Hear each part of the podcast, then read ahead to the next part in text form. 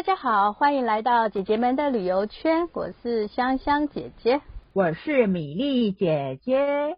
上一集好像我们有个伏笔，对不对？对，怎么办呢？我好想知道怎么办。对，我忍了一个礼拜耶，我都不知道怎么办，到底碰到这种事情，公关要怎么解决？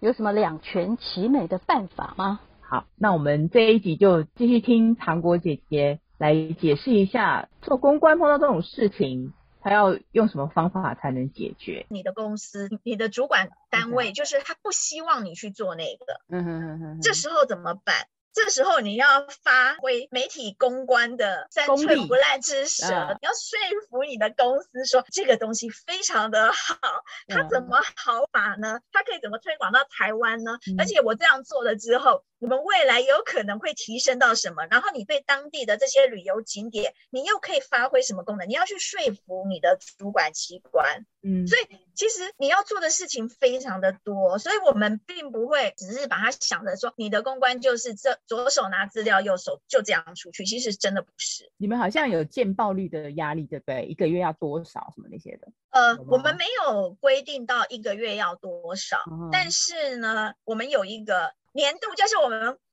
因为我们在世界各地，就是不同的国家，我们会有一个驻外单位，嗯、就是类似像台湾，我们会有一个办事处，可能在日本也有一个办事处，嗯、香港有个啊，对泰国，嗯、呃，对他们可能泰国啊，新加坡他们会有一个负责的办事处，当然不可能是每个国家，它可能是几个国家。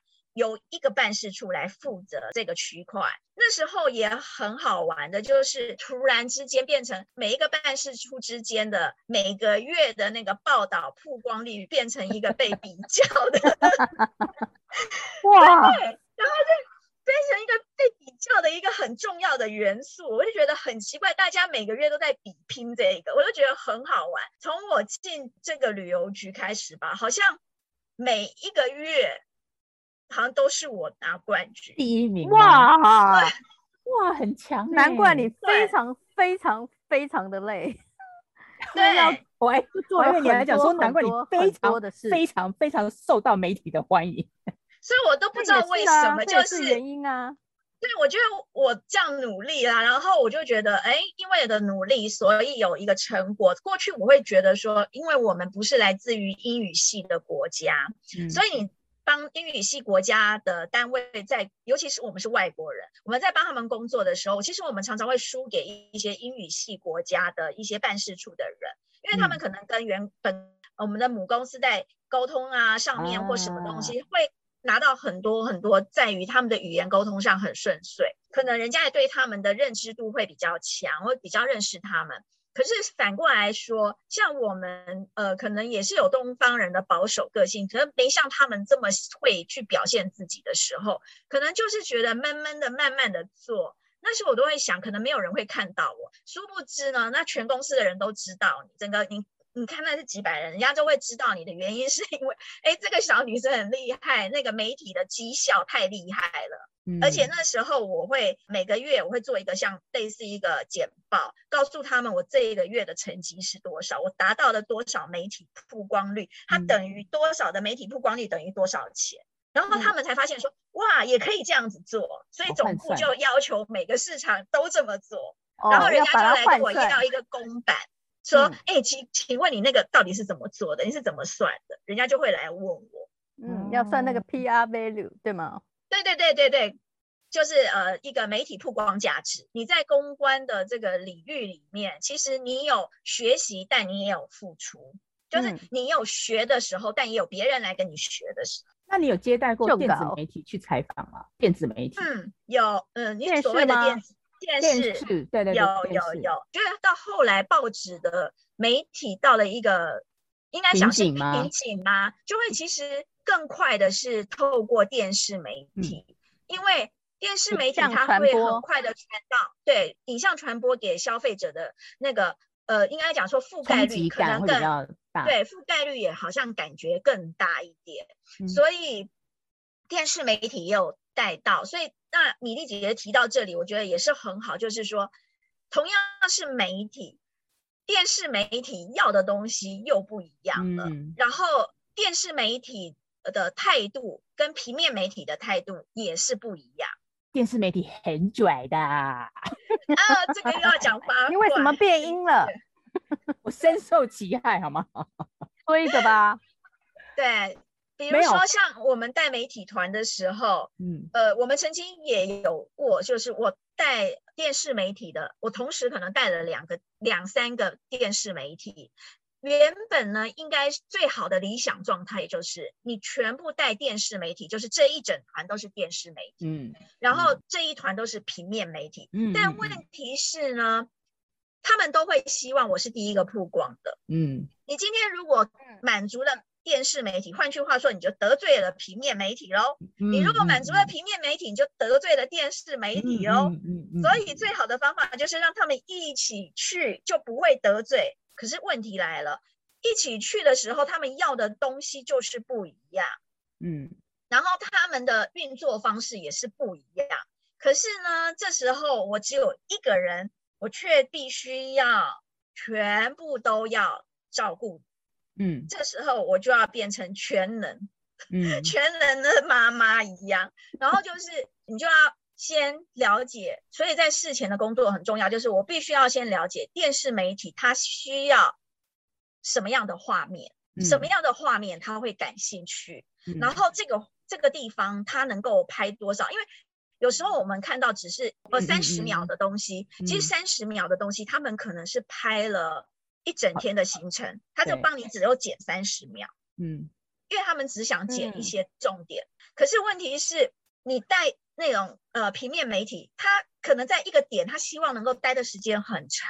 嗯，为什么？因为他写的东西要很深，所以两边的需求不一样。嗯、再来，当时别人的说法绝对不是我说的，他们说他们会说，呃，电视媒体就是很拽，就是很。啊很自以为，有人已经说了啊，刚刚谁谁说姐姐可以作证啊，也不是拽啦，就是就是他们觉得他比较大，对，他比较他应该被奉为当成呃贵族，然后平面媒体有优先权，对他有优先权，他一定要最好的，比如说他他一定要最好的画面，他要先去报道，他要先去采访之类的，然后你一定要配合我，你如果不配合我就不去了，嗯，然后他可能去的时候。光鲜亮丽，他才可以做这个报道。嗯、然后他要时时的被人家尊重，对，这个感觉会是很多的其他呃平面媒体可能就会认为说他们就是这样子，因为一起出团的时候就会发现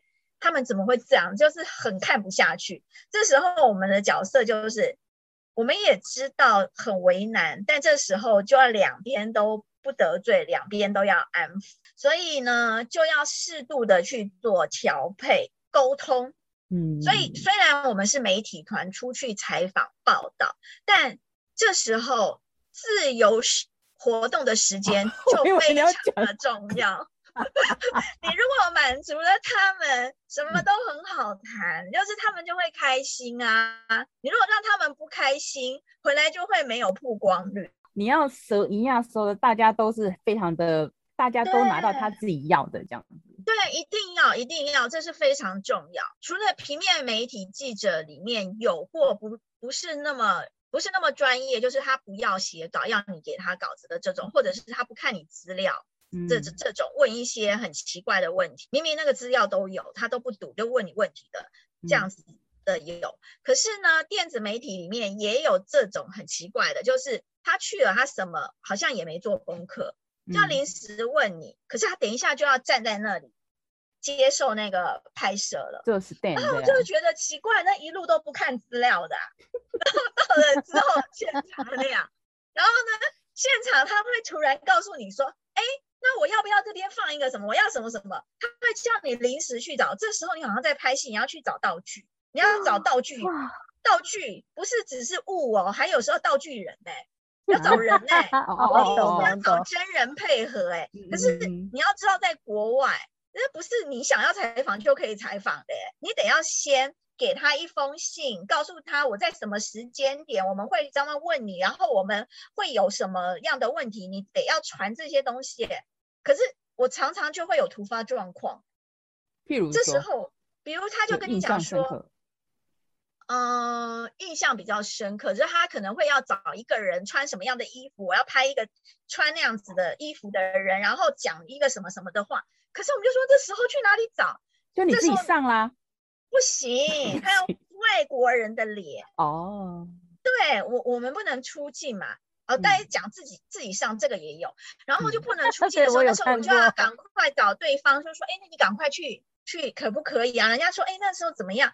这时候你就要想到，你要跟那些景点的人要维持很好的关系，人家才会帮你做这件事。对、啊，否则人家会说抱歉，真的不行。嗯嗯，他跟你讲，那就不要拍。媒体记者他们在拍的时候，他们自己不入镜嘛，他先要拍别人，可是现场就是没有人呐、啊。你要想，它不像台湾人口这么的密集，因为我们去的景点就是很荒，不能说荒凉，可能就是这只有一户人家在这的地方比较广，对，在几亩。几亩地里面，除了那个主人，可能就、嗯、可能跟他养的小动物之外，嗯、就是那些绿叶啊、嗯、花花草草。你要叫他去哪里找人？这个时候，我们就要变成路人甲、路人乙，假装是那个客人，就坐在那边用餐，然后人家问你说好不好吃，很好吃。你从哪里来的？台湾来的。有这我常常看到。每次电视上新闻，那些人一看就很公关脸，就知道被抓去当民众，而且很会形容这个吃的怎么样，嗯嗯，口感有层次等等。对啊，其实饭店业也是这样，饭店业也是那些拍的。你有时候看到那电视上那个，也是他们里面自己的人说，嗯，很好吃。那情侣也是假的，也是有这种。对啊，你就是要准备好，否则怎么可能会那么恰巧？就在这个时间点出现你们要的画面，不太可能。有时候还是运作出来的。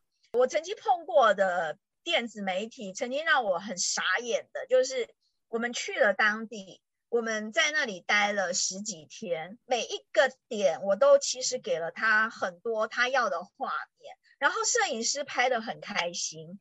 可是，嗯，这个负责的那个主播啊，记者，记者嗯，他却是。感觉你看他的时候，你就觉得你在看明星，然后觉得他哎好像也很专业。当那个呃镜头一对到他的时候，他是很专业的；镜头一放下来的时候，嗯、他就你就会觉得哎好像就看明星逛大街这样子。我当时深深的认为，他拍了这么多东西，讲了这么多东西，回来总是要爆啊。嗯。结果你知道他回来都没有哎、欸。哎，对啊，碰到这种你们怎么办？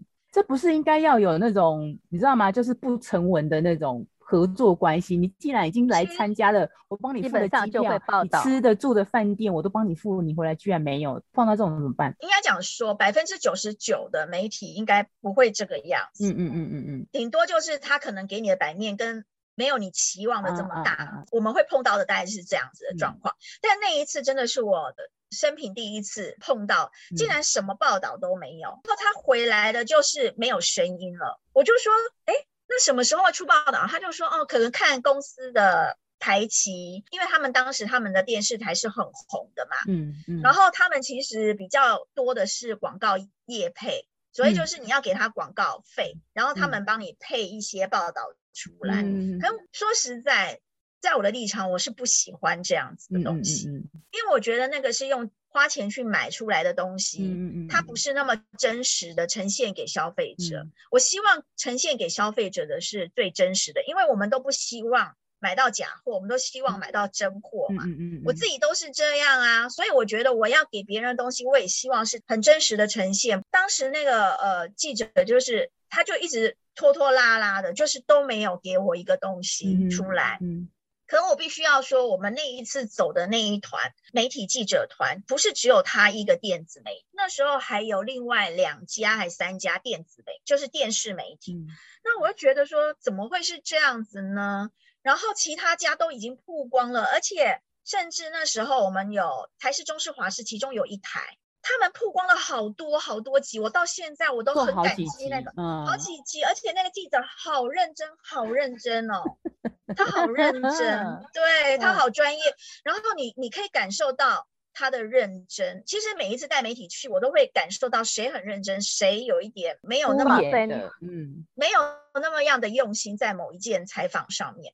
但那那个记者我也不能说他不认真，就是没有报道的这个，我不能说他没认真。但是我的意思是，你回来之后至少给我曝光一则新闻，我也很感激呀、啊。嗯、可是完全没有，那时候怎么办？后来呢，我就只好找当时有摄影师嘛，嗯，我就问摄影师说：“你可不可以帮我去了解一下是什么原因？”嗯，结果后来摄影师就说：“我其实把片子都剪完了，嗯、可是。”那个主持人就是那个采访的人，他好像也没有那么积极去跟主管要那样子的时段哦。所以既然你都没有那么积极的，主管就是哎，那我就先排别人吧。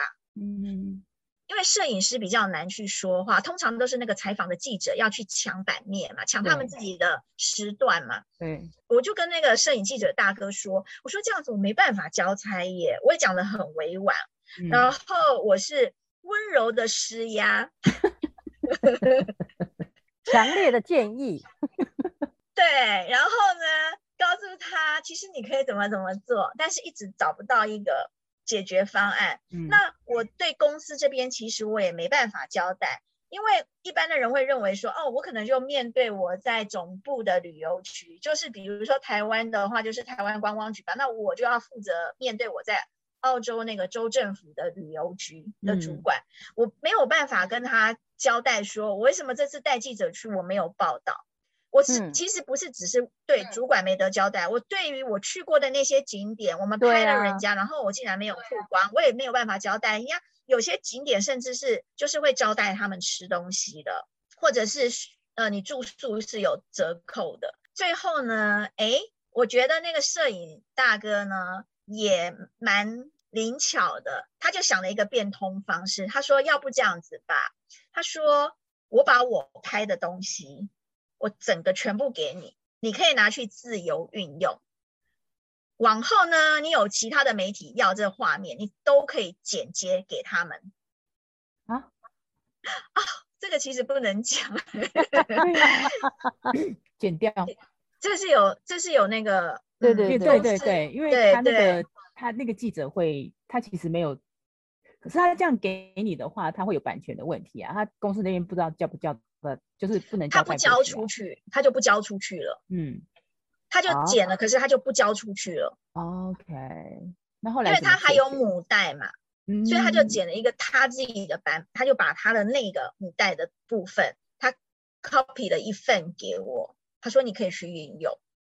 说实在，我还蛮感谢他给了我这个，因为往后有一些呃电子媒体，他会突然要一个片段，但他又没有时间去帮你做采访，嗯、我就可以把这个交给他，哎、嗯，你自己去剪，嗯，或者是我可以拿它里面的东西剪成一个我们很短的一个宣传影片。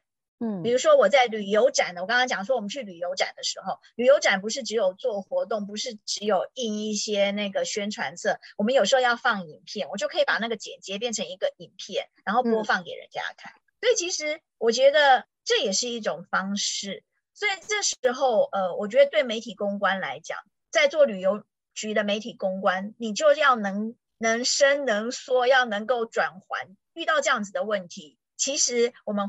换个方法，就是换个角度去想，别人也很为难。那，呃，你要帮他解决，也帮你解决方法。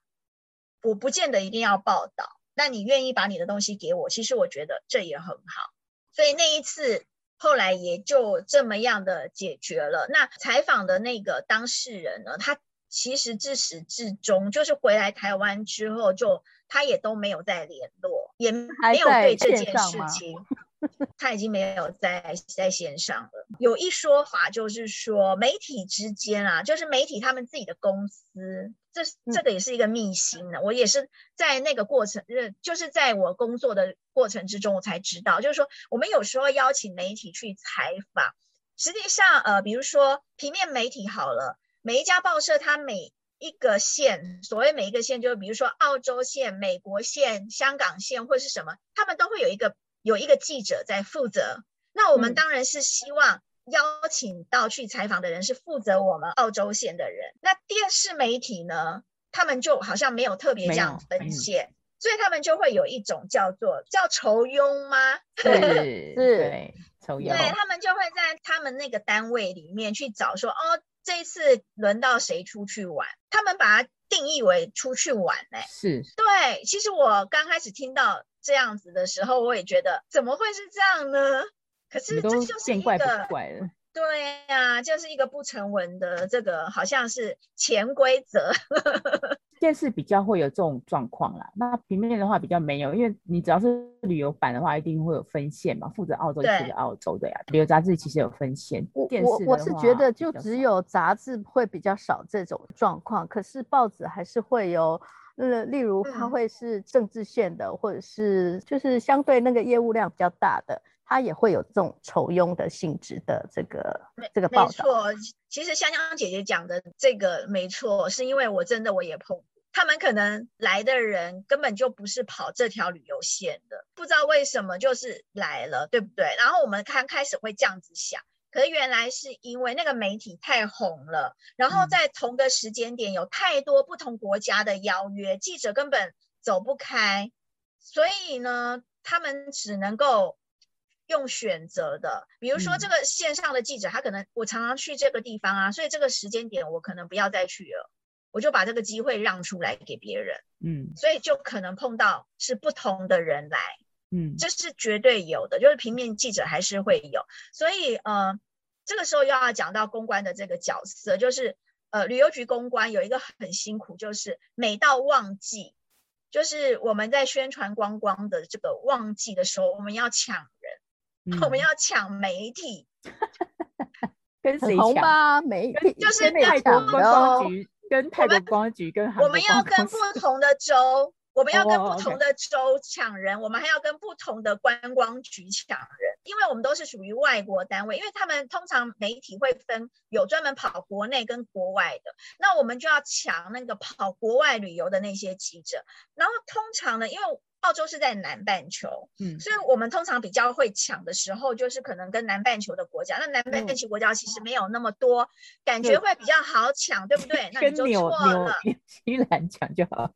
我们都这样认为，其实你就错了，因为你不要忽略北半球的国家，他们会推冬季的一个东西，比如说假设韩国，他可能因为冬季恋歌然后推那个冬季之旅呀、啊，比如他很夯的时候，这时候你怎么去跟人家抢？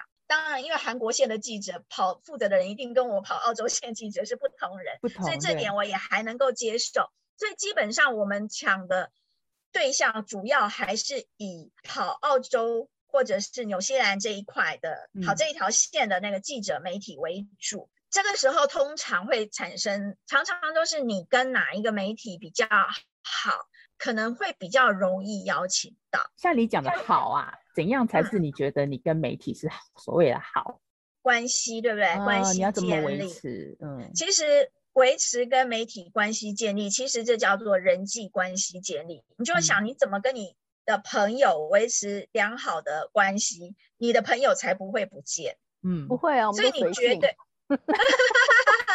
我们都在。对呀、啊，因为每个人的个性不一样。所以你要让每一个人都喜欢你，其实是很难的。你要说一个成功的公关，嗯、每个人都喜欢他的公关，其实很很少。我觉得应该是没有吧，因为一定会有些人就是不太喜欢这个公关的什么某个点，比如你太漂亮也不行，你太 太可爱也不行，太可爱也不行。话太多也不行，话太少也不行，稿子写的不好也不行，那就砸钱啊！因为你们除了公关，有钱也不要预，有一些预算，广、啊、告预算嘛，对不对？也不是因为你有钱，你就是了不起。人家有一些、哦、有一些那种媒体界的那个大哥，嗯、他才不管你什么广告版面嘞，因为以前媒体报道版面是最重要的。嗯，即便你给我们公司广告版面，我也不见得要理你。以前的那种大哥级或大姐级的人是这样子的，嗯、所以这个时候你要让他们觉得你很懂他们要什么，然后你可以给了他们要什么，嗯、然后你时时要尊重他们。我觉得尊重、嗯、彼此尊重是非常重要的。嗯、像我曾经碰过一个媒体界的呃重量级的人，嗯，他在大媒体的时候，其实每个人只要听到他的名字，一定都是把他捧为。捧在手上的，嗯、然后大家都希望他能够到他的地方来做采访跟报道，嗯、所以他很红啊。那他当然呃就有选择权嘛。可是这时候你要邀请到他，就不是那么容易。嗯，而且他是一个讲话都是很直的、很直白的人，所以他讲的话有时候可能会伤到人。这时候你就要想办法把它吸收，但是绝对不能够在面前哭，也绝对不能在面前发脾气。你就要虚心接受。学到三句话，就是呃，闭嘴、微笑、放空。